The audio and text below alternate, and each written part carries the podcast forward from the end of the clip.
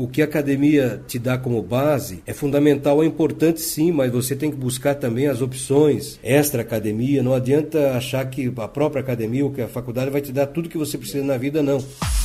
Romulo Araújo apresenta Comunicação, Mercado e Academia. Alô, alô, você que acessa esse podcast a partir de agora, a série Comunicação, Mercado e Academia, recebe um grande radialista e jornalista aqui do sul do país. Aqui fala Romulo Araújo e aqui ao meu lado estão Vanessa Brito, Felipe Augusto e Catiúcia Silveira. E hoje nós vamos conversar com o seu Elias Silveira, que tem apenas 45 anos de atuação na área de radialismo, jornalismo, comunicação em geral. E é com ele a nossa entrevista de hoje. Seu Elias, seja bem-vindo e muito obrigado por aceitar conceder essa entrevista, falando sobre comunicação, o mercado e a academia para alunos e profissionais interessados da área. Olha, um abraço, obrigado a todos vocês, mesmo porque é fundamental esse intercâmbio, né? Contar coisas que são do norte com coisas que são do sul. São experiências um pouco diferentes às vezes, mas no contexto são muito idênticas. É, um alô rapidamente, Vanessa Brito. Olá, você que está ouvindo agora a série Comunicação, Mercado e Academia, estamos aqui para contribuir com um diálogo, debate sobre a área. O boa tarde também o, do nosso amigo Felipe Augusto. Olá, boa tarde, é um prazer estar aqui com vocês. Vamos aí participar desse trabalho bacana. E a nossa querida está nos recepcionando muito bem, Catiúcia Silveira. Oi, gente, muito bacana participar desse da comunicação, mercado e academia. Vamos lá, seu Elias, para começar, é, eu sempre começo geralmente perguntando sobre a questão da, da formação, né? A gente tem um debate, na, especialmente na academia hoje, e é uma coisa que recentemente a gente viu, acompanhou uma mudança sobre a questão da exigência ou não do diploma para atuação na área de jornalismo. O senhor que viveu essas transformações, essas exigências, formação, mercado e academia são essenciais, andam lado a lado, uma se sobressai a outra, qual a sua opinião sobre isso? Eu acho fundamental que a pessoa tenha academia, tenha o diploma diploma. Isso é fundamental porque ela tem uma base muito sólida, mas é importante que ela já esteja inserida também no mercado, porque não adianta se formar apenas na academia e depois não saber na prática como agir, como colocar aquilo para valer. Na nossa época, eu falo de um ano de 1972, aqui em Santa Catarina, a gente não tinha faculdades de comunicação social, com exceção, se não me engano, na época, a Universidade Federal em Florianópolis, que era uma coisa muito distante para quem morava no interior.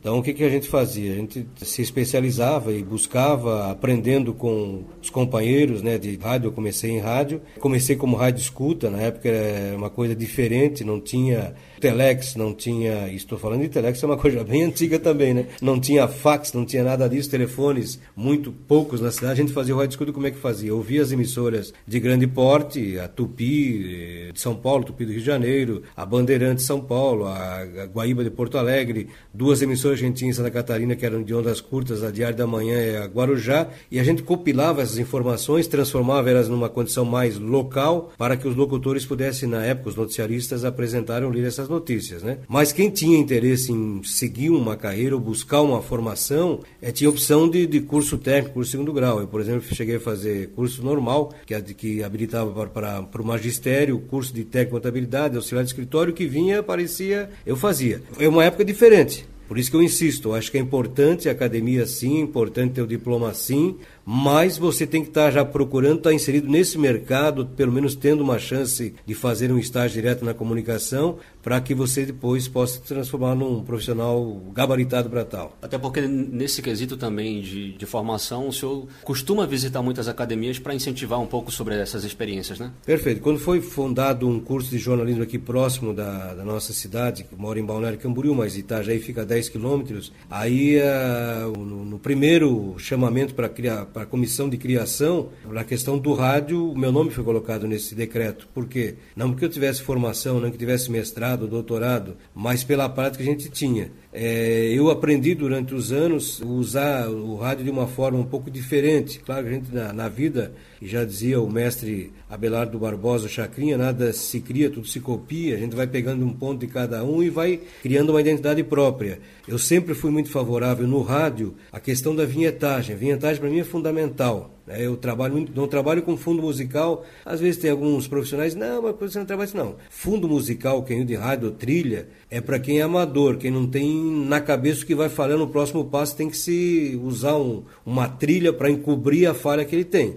É vinhetagem, sim, a vinheta, sim, identificando o assunto que vai ser falado, a mudança de um assunto, ou entrando para um comercial. Então, por isso que a gente sempre foi mencionado e chamado, e inclusive até hoje, a gente faz alguns debates, principalmente na área de radiojornalismo. Falando nesse quesito, que é o tema do nosso próximo tópico aqui, rádio, ontem e hoje, né, o senhor acompanhou com certeza diversas transformações aí nesses quase 50 anos de, atuação na, na, área. E com certeza uma das coisas que eu posso pontuar que mais chama a atenção na mudança do rádio hoje é que antes você era muito um pouco mais preso ao roteiro, aquela questão dos radialistas com grandes vozes que é, liam né, as, as, notícias. E hoje nós temos hoje uma coisa mais aberta, mais, mais natural, mais improvisada. Como é que o senhor acompanhou essa mudança e de que forma elas se refletem hoje nesse nosso mercado?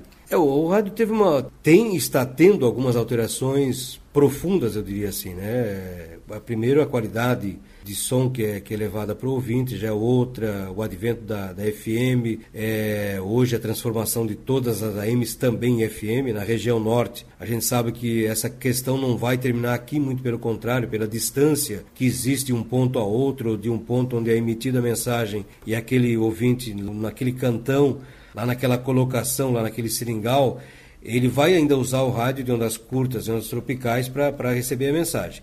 Mas nas cidades, obviamente, já hoje todo mundo está migrando para FM, né? Transformações técnicas foram muitas, né? A gente, quando começou, usava ainda o acetato, que era uma película de petróleo, na base de lata ainda, que era o dingo, que a gente chamava. Depois teve né, os bolachões, os, os LPs e, e assim por diante.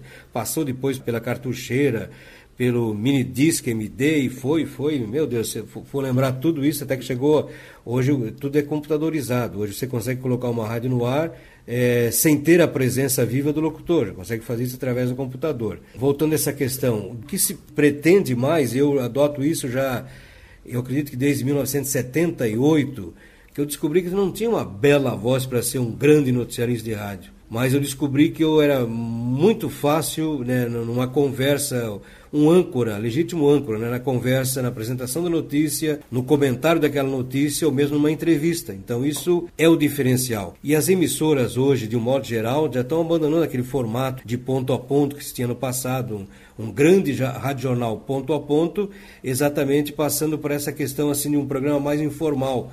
Uma, uma, uma interação maior, inclusive, com o ouvinte. É isso que eu sempre procuro e sempre levo em frente. Interagir com o ouvinte, interagir com o entrevistado e trazer a informação de uma forma muito mais simples, mais clara, sem ter aquela formalidade que, se, que antigamente se exigia para um locutor de rádio. O ouvinte, a propósito, que ganhou muito mais vezes agora com essa mudança tecnológica. Perfeito, o ouvinte participa mais. Hoje, eh, às vezes, por exemplo, se algum tempo atrás eu fazia um programa de duas horas e recebia 100 ligações, hoje eu com certeza recebo 10 ligações no ar mas recebo mais de 150, 200 mensagens através do WhatsApp. Ele mudou já, ele já grava, ele já não vai ficar esperando para te dar a informação. Ele grava e te manda a informação. O ouvinte acaba se transformando num repórter muito rápido. Por exemplo, nós temos a BR-101, que corta aqui a nossa região. Qualquer acidente, nós recebemos muito mais fácil do ouvinte do que da própria Polícia Rodoviária Federal.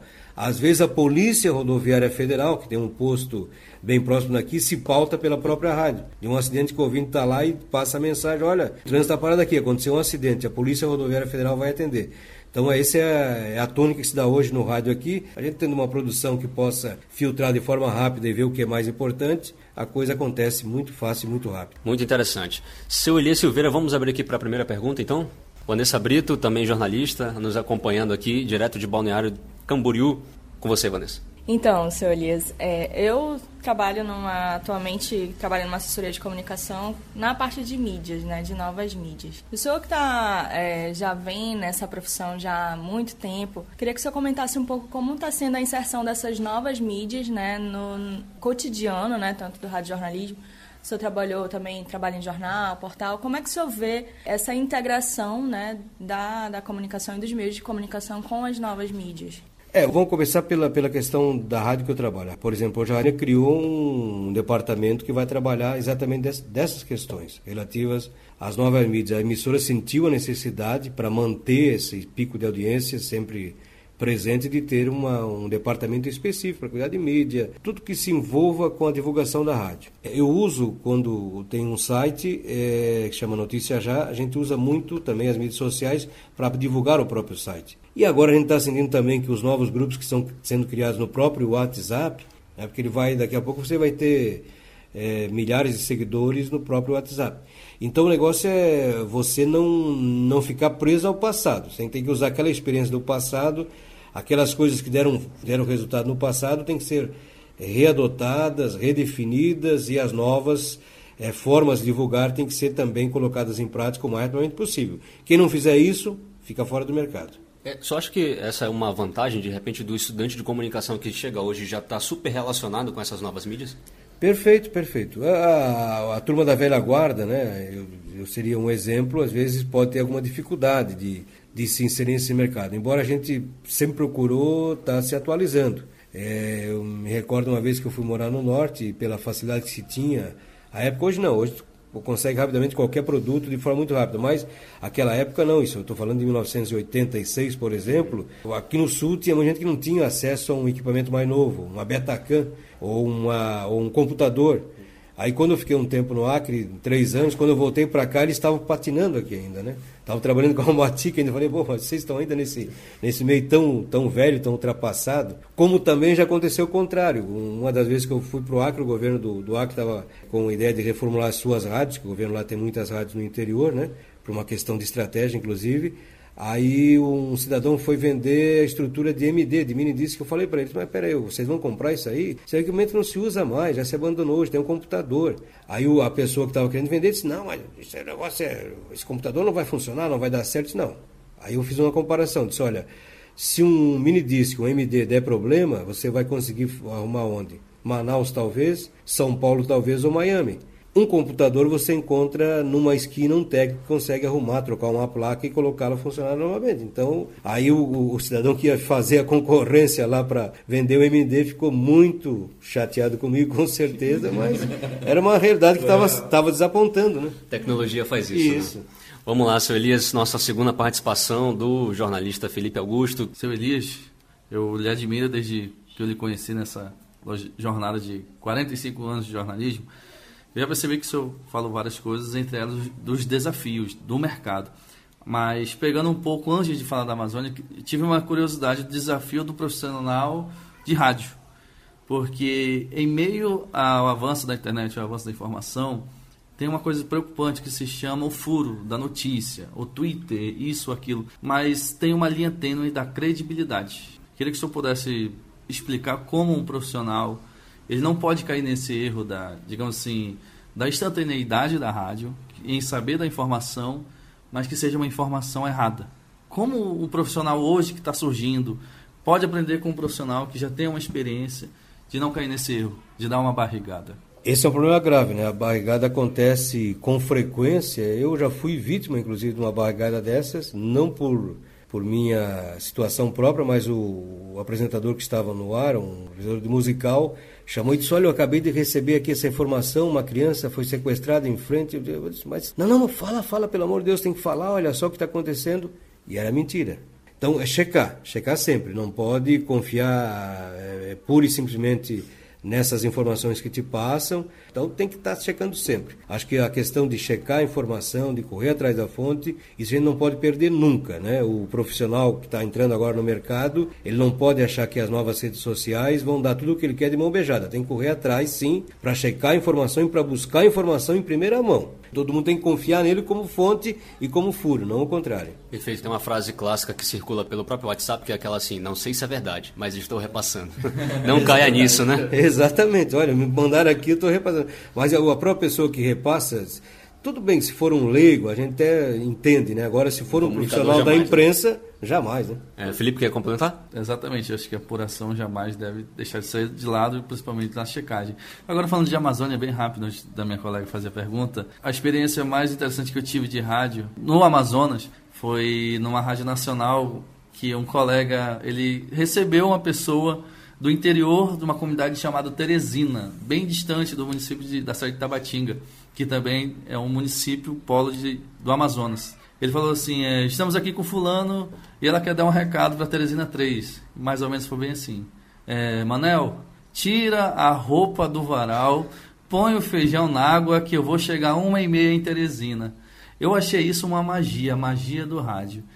Como é que o senhor pode definir essa magia? É, o interessante sim, quando eu fui para o Acre, não fui como radialista, eu fui como jornalista, como copy desk para Rio Branco no jornal Folha do Acre. Havia um episódio lá que tinham tirado toda a equipe do jornal e eu fui lá como copy desk, até para a questão de orientação dos focas que se, se tinham contratado naquela época, né? Mas trabalhei em rádio também, trabalhei na Rádio Capital, que à época pertencia à FMU, Faculdade Metropolitana Unidos de São Paulo, e a gente tinha essa questão dos recados lá. Agora, teve vários assim que me, me, me, surpreendiam, tipo, olha, alô, Sena Madureira, alô, fulano de tal, mamãe tá te avisando, estão matando muita gente aí, toma cuidado. Tipo uma coisa assim, ou assim, alô, colocação tal, seringal tal. Quando vou, vim para a cidade, traz uns dois fusquinha. E eu não sabia o que era fusquinha. Fusquinha, na verdade, era o jabuti, né? Que é o jabuti amazônico, que era uma, uma, uma iguaria, né? Muito bem comercializada e cara, inclusive, que estavam pedindo para trazer. Então, essa questão da comunicação, por isso que eu falei agora no começo da entrevista, dizendo assim, pode-se criar novas formas, a internet, o WhatsApp, tudo, mas lá naquela colocação, lá no Cruzeiro do Sul, na terra da, da mãe da Catiúcia, tem um lugar que chama Oco do Mundo, né? É um seringal, uma colocação, chama ocodum, não é aquilo que você está pensando, oco, do, de, um negócio oco mesmo. Aí lá, lá no oco do mundo, por exemplo, o pessoal vai ter que continuar ouvindo o rádio para saber as informações. Muito bem, estamos conversando com o seu Elias Silveira, direto aqui de Balneário Camboriú. Agora, pergunta da filha, Catiúcia Silveira, também jornalista, trabalhou lá em Manaus durante algum tempo, agora voltou aqui para Santa Catarina. Catiúcia, sua pergunta. O mercado da comunicação não é fácil e nem mil maravilhas. Para nos mantermos na profissão, a gente tem que se reinventar sempre. Por conta disso, alguma vez você pensou em desistir do jornalismo? E qual a dica que o senhor dá para quem deseja ingressar nessa área?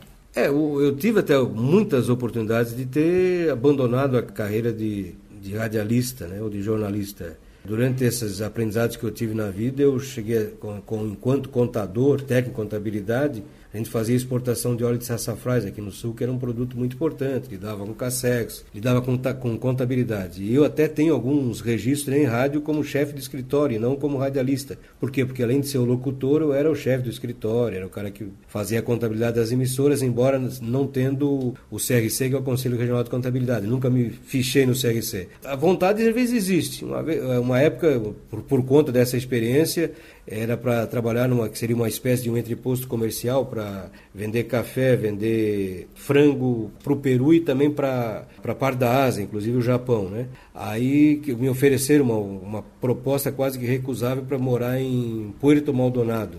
Aí, né, eu colocando na, na, ponta do lápis aquela proposta, disse, poxa, mas eu vou abandonar tudo, uma situação que eu tenho no Brasil, um conhecimento que tenho, não sei como é que vai ser aqui para frente, eu acabei desistindo. Mas nesse período eu, eu fico pensando hoje, o que, que eu vou fazer se não fizer rádio? O que, que eu vou fazer se não fizer o jornal? O que, que eu não vou fazer se não fizer televisão?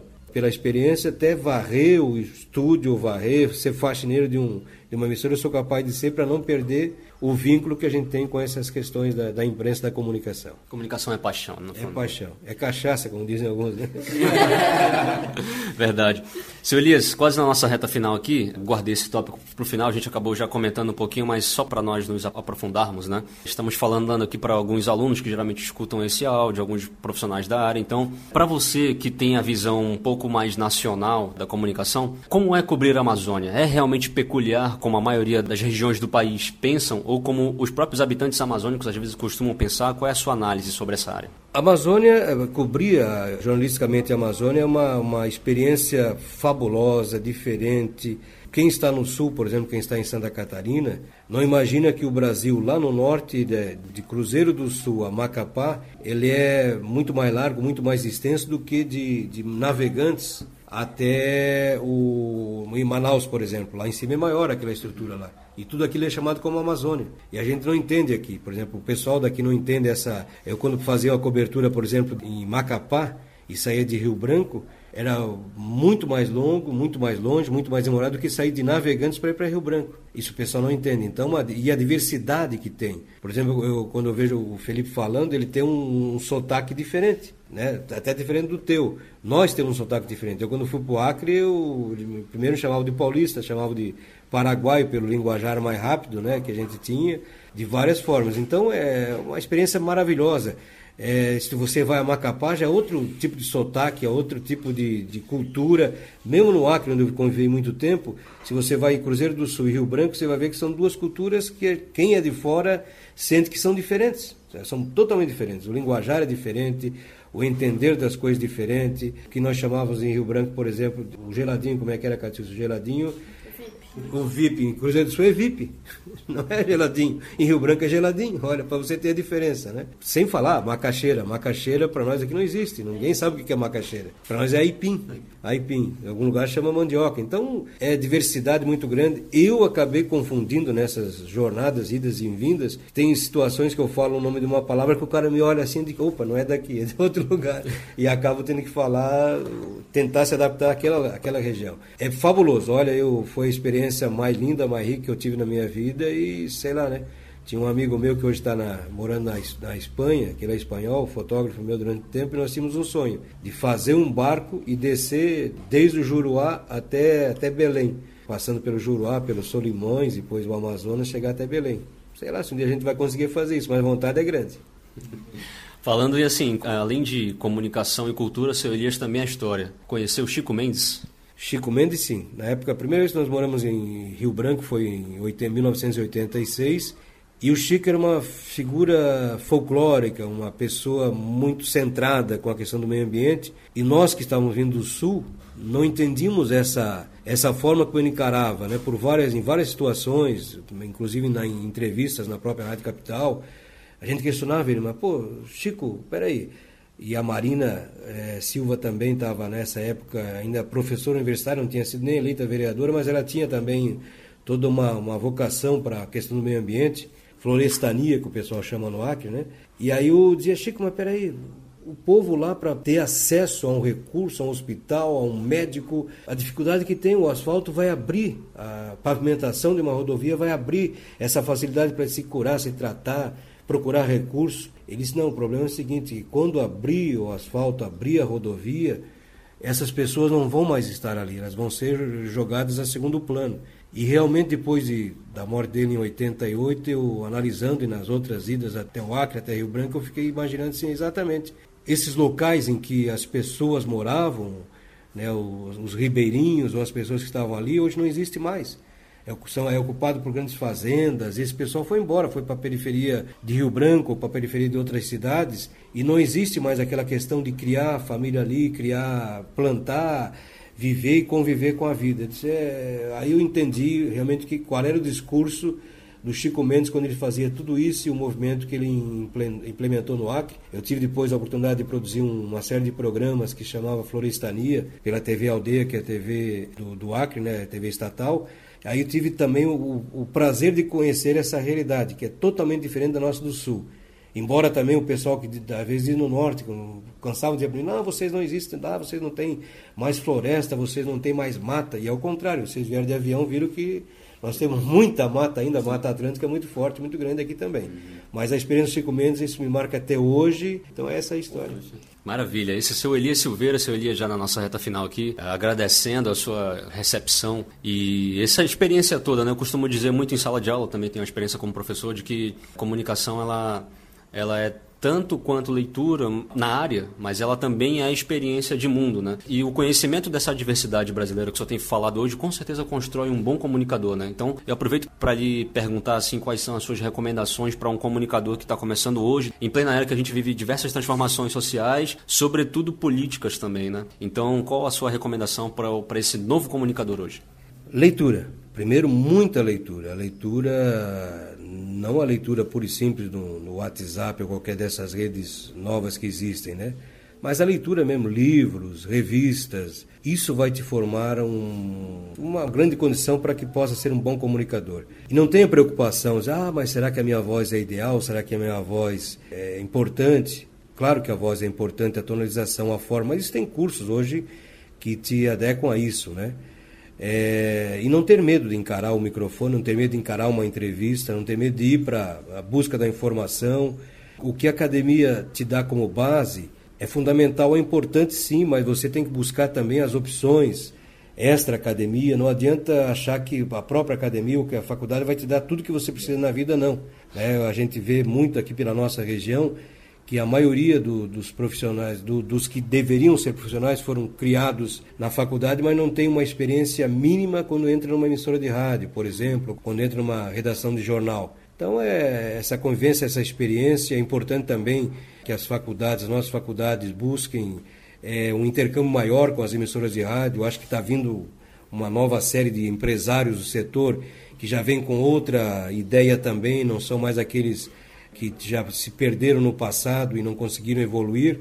Então, fundamental é acreditar sempre, buscar sempre e com certeza vai chegar aquele objetivo. Muito obrigado, esse é o seu Elias Silveira, 45 anos de comunicação, direto aqui de Balneário Camboriú para todo o país, né? não só Manaus. Muito obrigado, seu Elias, mais uma vez. A cidade é muito bonita, sua experiência é muito bonita também. A gente fica muito agradecido, nós aqui, eu, Vanessa, Felipe, é, Catiúcia, de ter tido essa recepção e essa experiência com você. Obrigado mais uma vez e sucesso. Estamos sempre à disposição. Acho que o intercâmbio também é fundamental para que a gente possa trocar essas experiências eh, de uma região e outra do Brasil. E com certeza o, o jornalismo se impõe como verdade desde que os profissionais busquem e transmitam essa verdade. Muito bem. Obrigado, Vanessa. Obrigada. Até a próxima. Obrigado, Felipe. Eu que agradeço, Rômulo, e sucesso, Elias. Prazer em conhecê-lo. Obrigado, Catiúcia. Obrigada e sejam sempre bem-vindos à minha cidade. Muito bem, eu sou o Romulo Araújo, direto da série Mercado, Comunicação e Academia. Até a próxima. romularaújo.com.br